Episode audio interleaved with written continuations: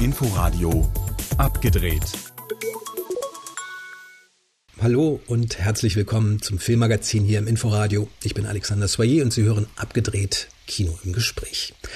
Die Berlinale ist fast da. Teil 1 zumindest. Online nur, nicht öffentlich, aber trotzdem geht es um die Bären, um die Filme, um eine Plattform für hoffentlich bald wieder offene Kinos und darum, ob diese Filme vielleicht auch die Corona-Krise widerspiegeln.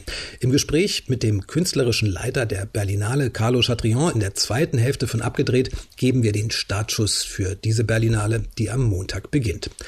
Außerdem in der Sendung ein Blick auf die Repräsentation Schwarzer in aktuellen amerikanischen TV-Shows und natürlich ein paar Filmtipps fürs Heimkino, unter anderem auch mit ein paar alten Berlinale Lieblingen, Stars oder Preisträgern.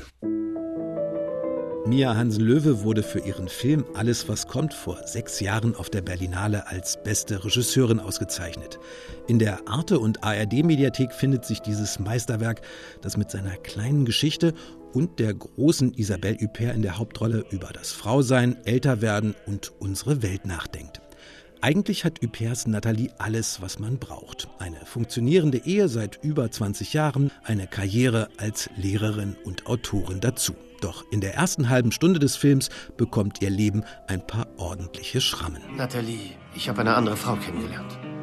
Und ich dachte, du liebst mich ewig. Wir wollten dir ein paar Vorschläge zur Überarbeitung deines Schulbuches machen. Hier mit einer moderneren, aggressiveren Aufmachung? Das sieht aus wie eine Haribo-Werbung. Manchmal habe ich das Gefühl, uns Frauen ab 40 kann man einfach auf den Müll werfen. Du wirst bestimmt ganz schnell wieder jemanden finden, glaub mir. Während sich Nathalie mit all dem irgendwie arrangiert, ist da auch noch der junge ehemalige Student von ihr, in den sie sich zwar nicht unbedingt verguckt, der aber auf seine Art ein bisschen frischen Wind für sie bedeutet. Sehr viel mehr geschieht im Grunde nicht in alles, was kommt, aber dank Huppert ist das unglaublich vielschichtig und emotional.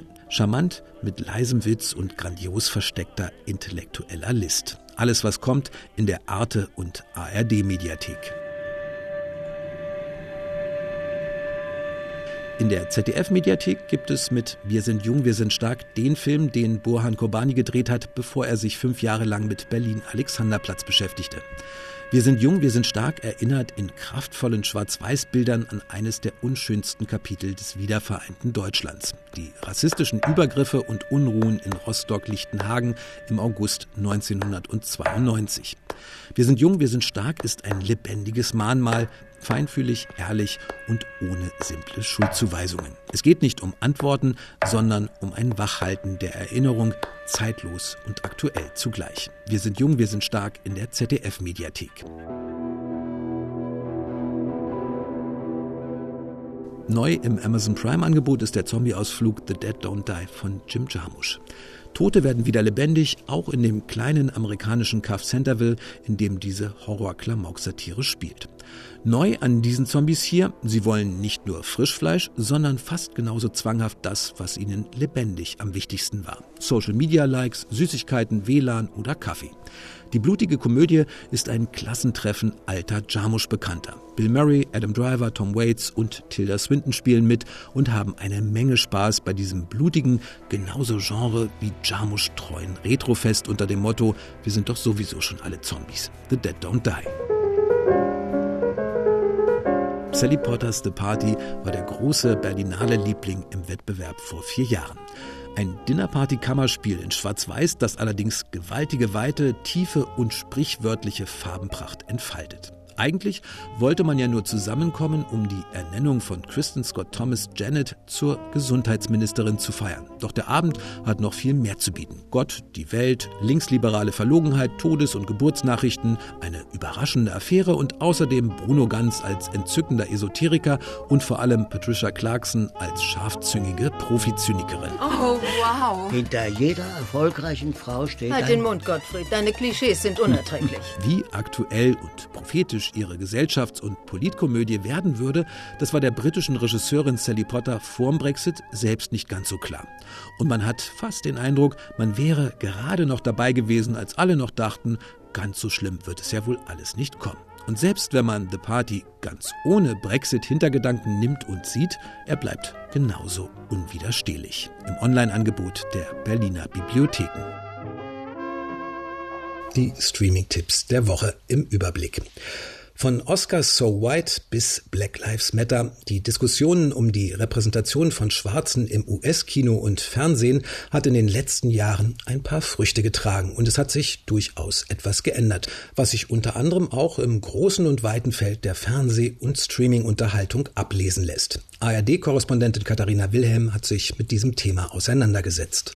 Eine der ungewöhnlichsten Kombinationen aus schwarzer Geschichte, Fantasy und Poesie bietet derzeit die Serie Lovecraft Country, produziert von Star Wars Regisseur J.J. Abrams und Get Out Regisseur Jordan Peele. Die Serie spielt Mitte der 1950er Jahre und folgt dem schwarzen Protagonisten Atticus, der erfährt, dass er der Erbe eines geheimnisvollen Clans weißer Rassisten ist. Nicht nur gegen deren Nachfahren müssen er und seine Freundin Letty kämpfen, sondern auch gegen Gespenster, Dämonen und Monster aller Art. Die HBO-Serie, die in Deutschland auf dem Bezahlsender Sky läuft, ist eine wilde Mischung aus Horror, Fantasy, Exploitation und Sozialkritik. Die Serie hat ihre stärksten Momente, als die Helden eine Zeitreise nach Tulsa im US-Bundesstaat Oklahoma unternehmen der Ort, an dem 1921 ein Massaker an der schwarzen Bevölkerung stattgefunden hat. Während sich die Protagonistin Letty aus einem vom weißen Mob angezündeten Haus rettet, hört der Zuschauer ein Gedicht der schwarzen Poetin Sonja Sanchez, Catch the Fire. Come, catch your fire, don't kill. Hold your fire, don't kill. Learn your fire, don't kill. Be the fire, don't kill. Catch the fire. Lovecraft Country ist eines von vielen Beispielen, wie schwarze Geschichte auf eine kreative neue Weise erzählt werden kann, aber vor allem schwarze Protagonisten in den Mittelpunkt rückt, ohne sie stereotyp zu besetzen. Eine Studie des Nielsen Marktforschungsinstituts unterstreicht, dass vor allem TV- und Streamingdienste besser aufgestellt sind, was die Repräsentation von Schwarzen auf dem Bildschirm angeht. Dort liegt sie bei etwa 18 Prozent. Doch Repräsentation ist nicht gleich Repräsentation. Das zeigt auch die Kontroverse um die Netflix-Serie Bridgerton. Das zuckersüße und knallbunte Drama, das in einem fiktiven London im 19. Jahrhundert spielt, hat ein diverses Ensemble, in dem die Königin und einige Adelige schwarz sind. Die Geschichte somit mit historischer Korrektheit bricht.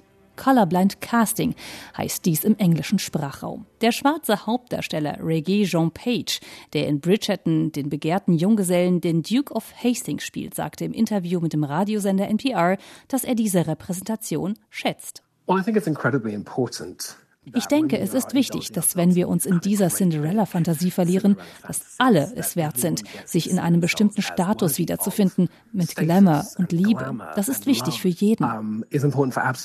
Erklärt wird die Diversität der Adelsszenen in London dann doch mit einer Liebesheirat. Wir waren zwei verschiedene Gesellschaften, die nach Hautfarbe getrennt waren, bis sich ein König in eine von uns verliebte.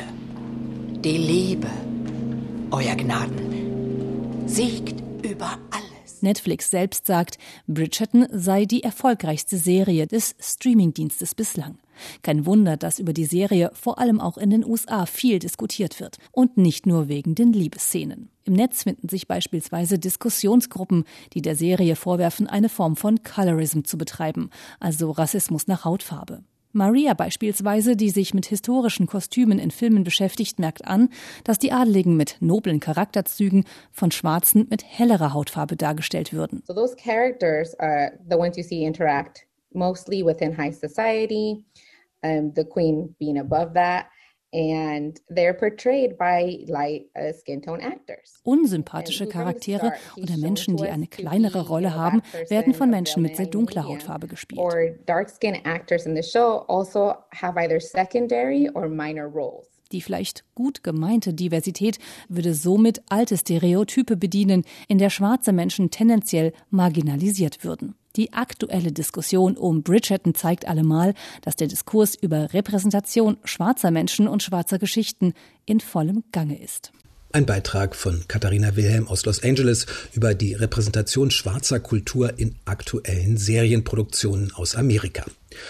Auf einem guten Weg kann man sagen, aber wenn man zum Beispiel auf die Golden Globes schaut, die in der Nacht von Sonntag auf Montag vergeben werden, dann sieht man, dass man von Gleichberechtigung und gleichwertiger Bewertung und Nominierung zum Beispiel eher schwarzer und eher weißer Unterhaltungskunst noch weit entfernt ist.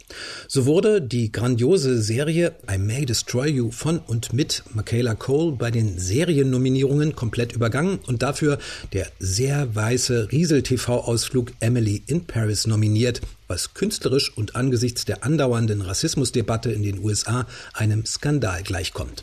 Andererseits, man muss die Golden Globes aber sowieso nicht ganz so ernst nehmen, denn dass es dahinter den Kulissen null divers und ansonsten eher wie auf einem Bazar zugeht und nicht einigermaßen integer und demokratisch wie bei der Oscar Academy, das wurde gerade mal wieder von der LA Times aufgedeckt. Wieder mal denn abgesehen von der guten Show, die die Globes-Verleihung ist, ist sie eben nicht viel mehr als das.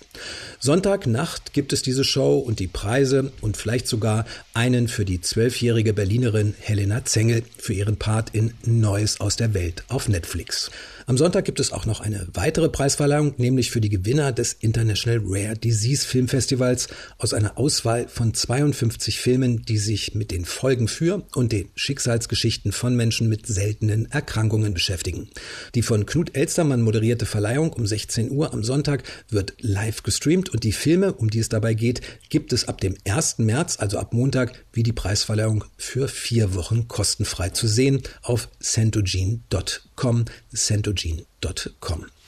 Nichts zu sehen erstmal, auch ab dem 1. März gibt es auf der Berlinale, außer für die Branche. Die Berlinale gibt es nämlich in diesem Jahr als Doppelpack, ein Publikumsfest im Juni und ein Online-Branchen-Event ab Montag. Nur online und ohne Publikum, aber es geht natürlich trotzdem vom 1. bis zum 5. März im Berlinale Wettbewerb um die Bären und darum ein Zeichen zu setzen und den Filmemachern eine Plattform für das Kinojahr 2021 zu bieten. Wie das abläuft, welche Filme es gibt, welche Bedeutung die März Berlinale hat, darüber habe ich mit dem künstlerischen Direktor der Berlinale, Carlo Chatrion, gesprochen. The, the March event is uh, for me is more uh, in Germany they have this word Vorbereitung. Das März-Event ist für mich Vorbereitung. Die Vorbereitung auf das, was noch kommt. Aber damit ist nicht nur unsere Juni-Veranstaltung gemeint, sondern die Chance, dass die Filme, die wir hier zeigen, auch auf andere Festivals reisen und dass sie irgendwann im Kino starten können. Auch wenn also vom 1. bis zum 5. März auf der Berlinale in diesem Jahr hunderte Filme in allen Sektionen nur unter Ausschluss der Öffentlichkeit laufen und nur fürs Fachpublikum und Journalisten zugänglich sind, es geht für die Filmemacher trotzdem um Anerkennung und letztlich auch um die Bären, die am 5. März vergeben werden. Uh, selected dieses Event ist der Moment, in dem die ausgewählten Filme das erste Mal der Branche gezeigt werden und ich freue mich durchaus auf das Feedback. Insofern ist es nicht zweitrangig, was im März passiert, was meinen Job und meine Erwartungen als Festivalleiter angeht. Wirkliches Festivalfeeling wird es im März nicht geben. Auch nicht ein virtuell hergestelltes, wie bei anderen Online-Filmfestivals, von denen es im letzten Jahr ja einige gab.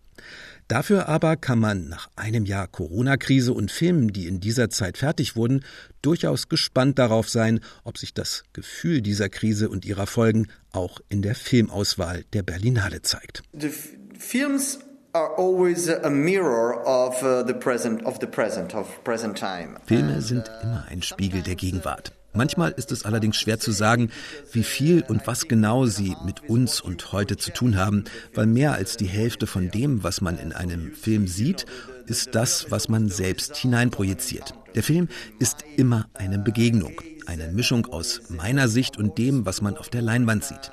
Es gibt Filme in diesem Jahr, die in ihren Bildern die Auswirkungen der Pandemie in sich tragen. Bei anderen ist das eher hintergründiger und versteckter zu erkennen. Insgesamt entsteht dadurch, glaube ich, eine sehr vielseitige und facettenreiche Sicht auf die Welt, in der wir leben. View a picture of the world we are living in. Carlo Chatrion, künstlerischer Direktor der Berlinale. Am Montag geht die 71. Berlinale los und wir begleiten Sie natürlich auch im aktuellen Inforadio-Programm mit Interviews, Talks und Kritiken. Das war abgedreht. Im Studio verabschiedet sich bis nächste Woche Alexander Soyer. Inforadio Podcast.